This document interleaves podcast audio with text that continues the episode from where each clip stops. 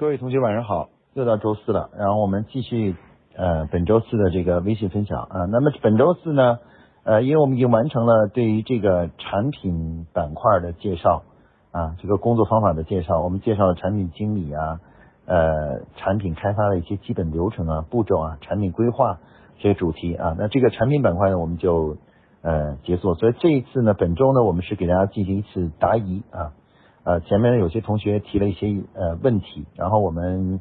我来给大家呢就这些提的问题呢做一些一个答疑啊。啊，首先呢是梁永强同学提的问题是关于这个呃自己他说呢在我们企业发展的早期呢是做这个客户的需求研究是自己做呢还是委托第三方公司做？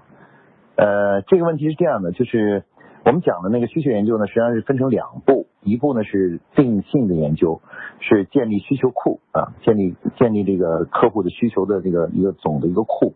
第二步呢是通过定量研究呢来对需求呢进行排序啊，排一个次序啊，排出这个重要而紧迫的需求啊，找到这个重要紧迫需求。那么这两个步骤中呢，第一个步骤呢，其实是可以自己来做的啊，就是自企业自己来做的。但第二个步骤呢，因为是他要进行这个一定数量的问卷访问，所以说呢，一般情况下来说呢，自己做可能是不太好做啊。所以说呢，我的建议还是就是，如果是找一个企业不是很大，但也想做需求研究和产品规划的话呢，可以考虑呢，就是前第一阶段呢。呃，定性研究的那个访谈呢是自己来做，然后那个第二阶段的定量部分的话呢，是由这个呃由调研公司来辅助来进行呃操作，这样呢效果会比较好。呃，市场调研的特点是这样的，就是说市场调研的最重要是要保证数据的可靠性和准确性啊，在做的时候呢要要确实保证。呃，这个就是每个数据收集的真实性啊，等等这些问题就很规范。所以说，如果是自己呃来做的话，由于经验不不足，可能做定量的部分呢，可能就难度比较大。所以我的建议还是请一些呃专业的市场调研公司呢，来帮助大家做定量的这个研究啊。那这个呢，就是我对呃梁同学这个问题的这个回答啊。呃，张静同学提了一个。呃，张晶吧，呃，张晶同学提了一个问题是，就是产业园区的社群运营如何进行这个呃产品化设计与这个运营啊？这是第一个问题啊。我们先就第一个问题讲一讲。呃，第一个问题呢，这个实际上是这样的，就是呃，所有的企企业，不管你是什么样的类型啊，有的是服务型的呀，有的是生产型的，有的是呃可能贸易型的等等等这些的，不管你是哪一种类型吧，呃，总的来说呢，这个产品都是要都是可以产品化的啊。那其实最重要的是我们要重新呃去理解所谓什么是产品啊。那在我之前的课程中，我曾经讲过了，我说产品呢是为了满足客户需求，企业提供给客户的一整套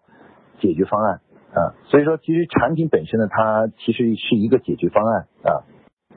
它包含了具体的一些客观的东西啊，能够看得见摸得着的客观的东就是产品，也同时包含了对应的相关的一些服务服务体系啊，既包含了主产品的主要核心部分，也包含了一些外外围的配套，比如包装啊等这些东西，所以我们说产品本身它是一个比较呃广阔的一个定义啊。那像刚才这里提的就是产业园的社群运营，啊，那社群运营本身的话，其实呃要想把这个产品化呢，最重要就是首先要去了解和分析呃这个产业园区内的这个客户的需求啊。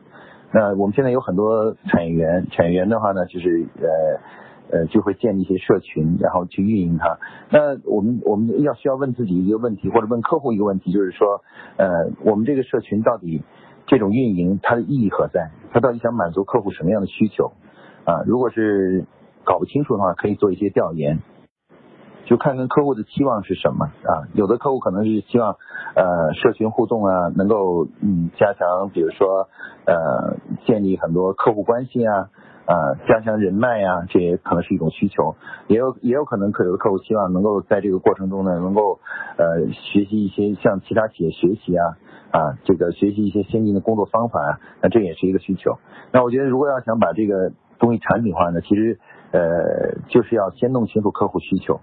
啊。比如说，如果你抽提出来十个客户需求啊，十个核心的客户需求，那每个客户需求其实都可以通过呃一种方式啊来去满足客户需求。那么你提供的这种方式啊，这个满足客户需求这个方式，其实本质上呢就是一个产品啊，它本身就是一个产品啊。所以产品本身大家一定要理解，就是它并不一定非要是看得见摸得着的一个东西啊，它有的时候可能是一种只是一种服务方式啊，服务方式。所以说，嗯，这个社群运营呢，关键之关键就在于弄清楚社群运营的目的，呃，以及客户对于社群运营的需求是什么。啊，到底希望社群运营能给他们带来什么？只要你把这个问题弄清楚了，然后围绕这个问题呢，就可以去开发产品了啊，然后设计一整套的服务啊体系啊，然后最终来去帮助客户实现这个或满足这种需求，那这个呢就是一个产品啊。那这个问题其实提的非常好，就是说呃，无形的产品，这些无形的服务啊，你看是不是可以产品化？啊？是可以的啊，就是可完全可以产品化的。啊。呃，大家知道，比如说。呃，我们看到很多金融产品，其实金融产品本身它你是看不见的，你看不见具体的。东西的，就是一种，比如一种投资的。一个，那他们都会把这称为叫产品啊，年化利率多少啊，啊一个这是一个产品，那那个年化利率多少是一个产品，那其实大家看到这是很典型的。将呃一种无形的。服务产品化的。一个过程啊，所以说大家在做产品设计的时候一定要。打破传统的这种生产行业的这种有东西才叫产品的这种理念，一定要呃牢记，就是产品的本质在于满足客户需求。所以说，只要弄清楚客户需求，围绕客户需求呢，就可以设计出一个产品啊。这个呢，就是我对第一个问题的回答啊。那第二个问题呢，就是关于这个客户关系管理呃和这个有和产品有什么区别啊？和有什么区别？呃。客户关系管理呢，也就是我们简称的 CRM。CRM 的最大特点，其实它是它的主要目的呢，并不是它提供的并不是一个产品，它提供的是什么呢？它提供的是一个呃与客户进行，尤其是老客户啊，就是曾经呃买过我们的产品啊，或者是享用过我们的服务的老客户进行互动啊。所以我经常给 CRM 起了一个名字，叫做叫做勿忘我行动啊。也就是客户关系管理，从的它的本质呢，是希望老客户呢能够时时刻刻记得我们，保持跟我们的那种呃亲亲密度和对我们的兴趣啊那种兴趣。啊，不要让他们呢成为跑到竞争对手那里去。所以从这个角度上来说呢，就是呃我们在做这个客户关系的时候呢，其实主要是要去搞一些活动呢，维护与老客户的关系啊。它的主要目的并不是销售，也不是为了别的东西啊。所以它跟产品还是不同的。产品呢是去满足客户的直接的需求，而 C I M 呢更多的是维护客户关系啊。相对来说，CM 相对来说可以相对虚一点，就是说它只要让客户感觉好就可以了，而产品不行，产品。一定是要能真正解决客户问题的啊，所以这就是产品和客户关系的管理的一个不同啊，这是两种不同性质的工作啊。产品是为了满足客户需求，客户关系只客户关系管理是为了维护与老客户的这种亲密度啊，亲密度的这种。那么第三个问题呢，就是如果对是呃张张静同学提出的是，如果进行社群的 IP 化设计。思路应该和如何切入啊？那这个主题有点大啊，因为 IP IP 化设计呢，就是 IP 呢是现在目前的一个呃很流行的一个做法，尤其是在玩具啊啊这个领域啊，在都是先树立一个 IP 啊，所谓 IP 呢就是一个呃被公众能够被公众广泛认知和喜欢的一个有个性的一个呃一个形形象啊，可以是真人，也可以虚拟的形象啊，就是这样一个 IP，就是一个识别的。被大家知道并并能够很识别的有个性的这么一个形象或者这么一个东西啊，那呃其实是可以的啊。这个我觉得最重要的一点是，如果做 IP 设计的话呢，还是要去要做的是先做一下简单的品牌定位啊。因为 IP 到底怎么做呢？其实从根本上来说呢，是跟你的品牌定位是有关系的啊。因为 IP 本身它是去是种是一种方法和途径去反映你的品牌的。理念啊，传递你的服务理念啊，品牌理念。那所以说呢，一般来讲，我们做 IP 设计之前呢，是都是先去呃，先去对品牌呢，去做一个基本的定位啊，把品牌所传递和坚持的那种价值观这样定好，然后呢，再开始基于这个价值观的设计这个一个有个性化的这么一个形象，或者是大家都能够接受的这么一个识别的一个图形啊，或者一个形象。啊这样做。所以一般来说，我的建议是先做品牌定位，把品牌定位做完以后，了解了自己所要坚持的价值观之后，然后呢，再根据这个价值观呢来去呃做这么一个形象啊，做这么一个形象。比如说，呃，像这种虚拟的小管家，像这个什么，啊，我记得很清楚是，比如说我我这个我呃我们听这个喜马拉雅的听书啊，他就有一个呃形象就叫小雅啊。他经常拍的里面自己虚拟的一个 IP 叫小雅啊，小雅，小雅怎么样？小雅怎么样？这这个就我觉得做挺好的啊。然后包括那个呃呃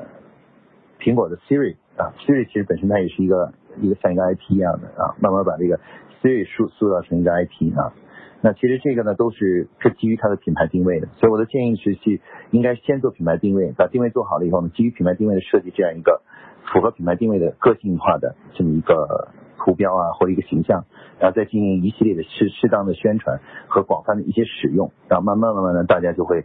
这个 IP 就渐渐形成了啊。IP 的形成其实主要是靠呃不断与客户的曝光啊，就不断接触，像跟客户呃或者是广告，或者像那个动画片里面，就是让小朋友们不断的看一个人物，像光头强反复看反复看，它就形成一个 IP 了啊。好，那这个呢就是我对张静同学提出问题的一个回答啊。好，下面我回答第三个问题啊，是吴玉莹同学提出来的问题。他说，请教一下王老师怎么做战略解码，一般的步骤有哪些啊？嗯，首先呢，这个词啊，大家看到这里，他用了一个词叫战略解码啊。为什么会出现这个词呢？呃，本来呢，其实战略本身啊，它就是应该既包含了战略的目标啊，战略的阶段性划分，以及战略的呃具体的策略啊。然后其实就嗯就是其实它就是从目标到阶段，然后到每个阶段的具体的措施和策略，一个完整的战略呢都是需要包含这几个方面的啊，就是从总体的目标，然后在五年的总体目标，然后五年内到底划分成几个阶段，然后每个阶段具体要做哪些事情啊，做哪些策略，然后呢这个所以它是一个从粗到细的一个过程，那个目标呢就像是树的根，然后这个。然后这个阶段性呢，就像是树的干，然后具体的每做的每一件事呢，就叫做树的枝啊。所以做战略的时候，实际上是一个从目标开始到呃目标的分解为阶段，阶段的再分解为具体的要做的事情啊。那宝洁就给它这个模型起了一个名字叫 OGSM 啊，大家可以到我的 APP 上，到夸克书院的 APP 上去看一下这个战略的制定的过程啊。那么这里他提到的所谓战略解码的原因是什么呢？是因为很多企业在做战略的时候呢，一般只是停留在是树立一个所谓的目标啊，就设定一个战略目标，然后这个战略基本就结束了啊，就没有去谈为了实现这个目标具体要怎样做，或者是什么呢？或者是提了目标，然后简单提了一下大概几个设想，就实现目标几个设想，然后整个战略就写完了。那这样这时候就出现一个问题，就是战略呢就是比较粗。比较概括，比较模糊，也比较模糊，所以这样的战略往往很难落地。因因为你看了这样的战略，你有了一个大概的方向，你有了一些大概的设想，但是具体什么时候做哪些事儿，它是没有定义的。没有定义的话，就导致人们看到这个战略就觉得很空，很空。那所以说，这里他就这个吴同学提了一个词叫战略解码。所以战略解码，其实在我刚才所讲解的就是什么呢？就是呃，在做战略的时候呢，除了做目标。呃，在做这个，还要做这个阶段性划分，还要在马上就要去做具体策略。做策略的过程呢，其实就叫战略解码，也就是把那些模糊的、不清楚的一些设想，把它变成一件一件具体的事情啊，描述出来啊。所以说，一个真正的战略呢，实际上是并不是那么粗的，不是只有一个目标啊，只有一个大致的一些设想，它是会有每个历史阶段，甚至每一年啊，比如未来五年，我们每一年。都要做哪几件，解决哪几个问题，要做哪几件事情啊？哪几件事情？这个呢就叫战略解码啊，就是我先给大家解解释一下他这里提的战略解码什么意思。所以战略解码其实就是把战略的目标以及设想呢，要变变成具体的以年为单位的具体工作内容和策略啊，策略要做什么事儿，也就是就做什么事儿，这就叫战略解码啊。那呃，战略解码的这这个过程，也就是生成策略、战略的这个具体的事件和策略这个过程呢，其实呢，呃，是呃，做起来呢，其实要说难呢也不难，但是呢，它呃，它也不容易。为什么呢？因为呃，这个转把这些具体的设想变成一个呃实施的一个策略的这个过程啊，其实是需要我们对于呃企业发展的规律啊，那个我我一共总结了十三条十三条基本规律呢，要比较了解才行啊，要要去了解这企业发展的基本规律，因为我们实际上战略是在。战略的本质呢，其实就是践行规律，啊，就按规律去做事，啊，所以说，实际上我们做的战略，很多人都认为，啊，做战略是要对未来有一个很准确的、精准的预测，然后按照未来的发展的那个趋势去做事情。那事实上，大家知道，这个世界变化很快，每天都有很多意外的事情发生，像新冠这个就是一个非常意外的，然后中美突然打成这个样子，也是一个非常意外的事情。那如果你想靠自己对未来的推测，去来做战略的话呢，你是无法做出一个真正可靠的战略的。所以现在国际公司在做战略的时候呢，都开始考虑到从原来的这种机以机会主义为导向的战略思想，到以能力为导向的战略思想。也就是说，呃，做战略其实它的指导思想是什么呢？只要我用心去不断的提升我作为企业的这个各方面的能力啊，人人才的能力啊，营销的能力啊，制造的水平啊等等，我提高这个能力。我只要不断的提高自己的能力，我就相信我在未来无论这个环境怎么变化，我在都可以取得相对的竞争优势啊，竞争优势。那在这样一种能力战略思想指导下的话呢，那我我到底呃，比如说一个五年，我到底应该做哪些事情来实现我的战略目标呢？其实它主要是靠去看我嗯一个企业发展中到底有哪些规律啊，他会挑出几条规律来，然后把这个规律呢就是。呃，在未来的每一年里面呢，去实践啊，践行，践行的按规律去做事情啊。就像我，我举个例子，比如说，就像我们人一样的，比如说，你知道知识可以改变命运，对吧？那这叫什么呢？这叫规律，规律叫做知识可以改变命运。那于是呢，你你对自培养自己的孩子的时候，你就会在他一定时间里安排他不断的去学习啊，吸收知识啊。虽然你不知道未来会变成什么样子，你也不知道你孩子长大了以后环境会变成什么样子，他到底应该做什么，但是你坚信一个孩子有知识就能够过上相对较好的生活，成为一个更有用的人，所以你就会按规律做事情啊，该学习该上什么学就上什么学，该学习到什么程度就学习到什么程度，努力去学习，掌握知识。啊，只你相信，只要掌握知识，他就一定能成功。其实企业的这个战略就跟这是一样的啊。那你就可以把企业当成自己的孩子。你要，当你知道的规律，一个企业应该怎样，嗯，才能够变得更强大的时候，你只要去按照这个规律去做事情就行了啊，做事情。那这个这个把规律，然后转化成具体的。具体的这个所谓的执行的策略的这个过程呢，我们就其实呢就是战略解码的基本方法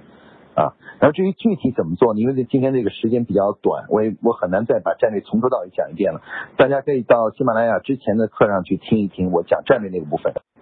也可以呢去这个去到那个我们夸克的。呃，A P P 啊，夸克书院的 A P P 上去看一下呢，我就战略问题的这么一个完整的讲解啊，就是怎么样去定目标，怎么样去分阶段，怎么样把每个阶段的内容去最后转化成行之有效的具体的一些工作内容啊，工作策略啊，怎么样怎么样把这些这些。工作内容的最后的目标，最后确定下来，变成一个量化指标啊！我会我在那个之前的那个夸，我在我们公司夸克书院的 A P P 中呢做了详细的介绍，所以大家可以注册一下那 A P P，然后到上面去看一下我对于战略这部分讲解啊。吴英同学，我也希望你去呃看一下啊，看一下我那个战略那个我讲解。等你看完那个以后呢，呃，这里面的很多问题呢就很清楚了，就你这里面的一些步骤什么都那里面都介绍啊。好，所以这个问题呢我就回答到这里啊。呃，吕文军同学提了一个问题，是关于怎么样阶段性的监测项目导入、项目管理导入的效果啊。呃，首先呢，我们要认识到呢，就是项目管理呢，它是一个正确的做法，嗯，正确的做法。也就是说，呃，我们并不需要去通过呃去不隔一段时间去测量一下它的效果来判断项目管理是否有必要啊。所以说，这个即使待会我介绍的这个回所谓监测效果呢，也不是为了去回答项目管理有没有用啊。项目管理肯定是有用的。如果你要是它，如果它是没用的话，那一定是你贯彻的不好啊，用的也还没用好啊。那我们现在来说一下，就是说怎么隔一段时间来监测项目管理的这个呃，就是呃效果啊。那第一个呢，就是什么呢？就是我们要看一下呢，就是呃项目的这个呃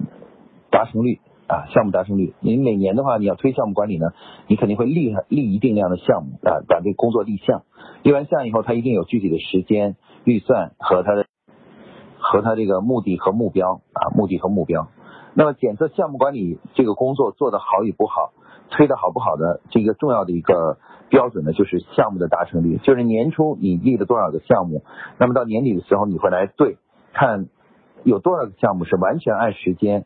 按它的目的达成的目的目标，并且按照在预算之内啊完成这个项目的。那有一个算一个的话，你就可以算出一个百分比来。那一般来说的话呢，就是项目管理的导入呢，呃，随着那个你的项目管理的水平越来越高的话呢，这个项目达成率呢会越来越高啊，它就会呃从原来从一开始的时候可能百分之三十四十，然后不逐步涨到百分之五十到六十。那一般能够项目达成率能达到百分之七十到八十的时候呢，呃，项目管理呢就整个效果就是比较成功了啊，这个导入成功了。嗯，我再次强调一下，这个意思是这样的，就是说，呃，什么叫项目成功率呢？就是你年初比如立了二十个项目，每个项目都有自己的具体的时间、有目标，还有它的预算。然后到年底的时候，一年过去了，然后你你要统计一下，年初立那个二十个项目，有多少个项目是完全按照年初所立的时间、预算和这个呃就是目的目标都达成了的啊？有有一个数出一个来，比如你最后一算。二十个项目里面，一共有呃十，比如十个项目是完全按照我们原来的预测的时间，呃，这个包括目标以及它的预算最后达成的，那么这个项目成功率呢，达成率呢就叫做呃百分之五十啊，百分之五十。那这个数字呢是一个重要的衡量项目管理推进的好与不好的一个重要的一个指标啊，重要的指标，那也是评估员工对于项目管理掌握的好与坏的一个指标啊。然后另外可能许女同学这个效益这两个字，它可能指的是，我不知道你是不是指的销售啊？销售，那销售呢和项目管理之间呢有关系，但它不是绝对的必然联系。因为项目管理呢，它要想最后转化成企业的销售收益或利润收益上的时候的话呢，从某种意义上来说呢，它还需要。配合其他的一些管理板块，比如说年度经营计划管理、战略管理和这个品牌管理啊这些东西，这些营销东西都组合在一起，最后呢才能最终反映到销售那里去。所以有的时候，呃，你说项目管理直就单单项目管理是不是只能直接能带来利润或者销售的增长呢？这个确实我不敢百分之百的肯定啊，因为有可能，比如说你的项目管理做得很好，但是你的营销策略有问题。呃，做的不好，那最后的，结果可能是销售可能还会下滑，利润下滑，也都有可能啊。呃，那比如说今年有的贸外贸企业遇到了这个原材料成本上涨，然后同时汇率也在发生了大幅的波动的情况下，那即使你项目管理搞得很好，可能今年还是亏的，有可能是亏损的。所以这些呢，都就就是不能，我觉得是确实不能用这个呃销售额或者利润的情况来去评价我的项目管理到导入的是好还是不好啊。那总的来说呢，项目管理导入是会推进销售额的增长啊，包括利润的提高，但是光靠这一个还不够啊，它还需要你把其他的管理的部分呢也都做好，然后才能形成合力以后呢，才能行最后带来业最终业绩的这种提升和变化。所以我们一般在评估项目管理的时候呢，我们是不用这个比如销售额增长率啊或者利润增长情况作为评估项目管理的好坏的这么一个标准，因为这个标准呢用它来评价呢不够公平，而且是呃也也有点就是太太笼统了，太笼统了啊。所以一般我们就是用刚才说的那个项目达成率啊，用项目达成率来看看我们的整个这个项目管理呃取得的成果和效益是怎么样的。所以你只要监控着项目达成率这个这个数字就可以了，就知道项目管理的效益啊的做的好与不好，对公司的意义怎么样就可以了啊。呃，吕文军同学提了一个问题，他说。他问的问题呢，实际上是关于就按照初中高级、初级项目管理、高级项、中级项目管理、高级项目管理导入的话，呃，这个标志是什么？呃，我这个呢，因为没有做过特别深入的统计啊，但是一般来说呢，初级项目管理的导入成功的话呢，大概会呃项目成功率呢，我估计大概在百分之四十到五十左右，就是每年全年的项目能按完全按计划达成的，在百分之四十到五十。如果能做到完，通过中级项目管理呢，会有一个比较大的提升，可能会达到百分之七十五到八十左右。如果是高级项目管理能够完全推成功的话呢，项目的成功达成率呢能达超过百分之九十。也就一年，如果你立了一百个项目的话，有九十个项目会完全按照你年初的计划完成啊。那这就是我们说的高级项目管理的一种状态，就是它基本上，如果大家都达到高级项目管理这种状态的话，就是就是做事情的那种可靠性啊，就非常非常的高。只要去只要去呃立了项。这个项目呢，基本上十有八九都会按计划能够达成。那这个呢，就是高级项目，就是项目管理的三阶段的。其实它主要体现在这个项目成功率上啊。这个刚才我给出这个项目成功率，这是一个非常简简单而又通用的指标啊。它用来衡量初中高级呢，也是没问题的啊。你可以用刚才我参考的这几个数字来去评价它，好吧？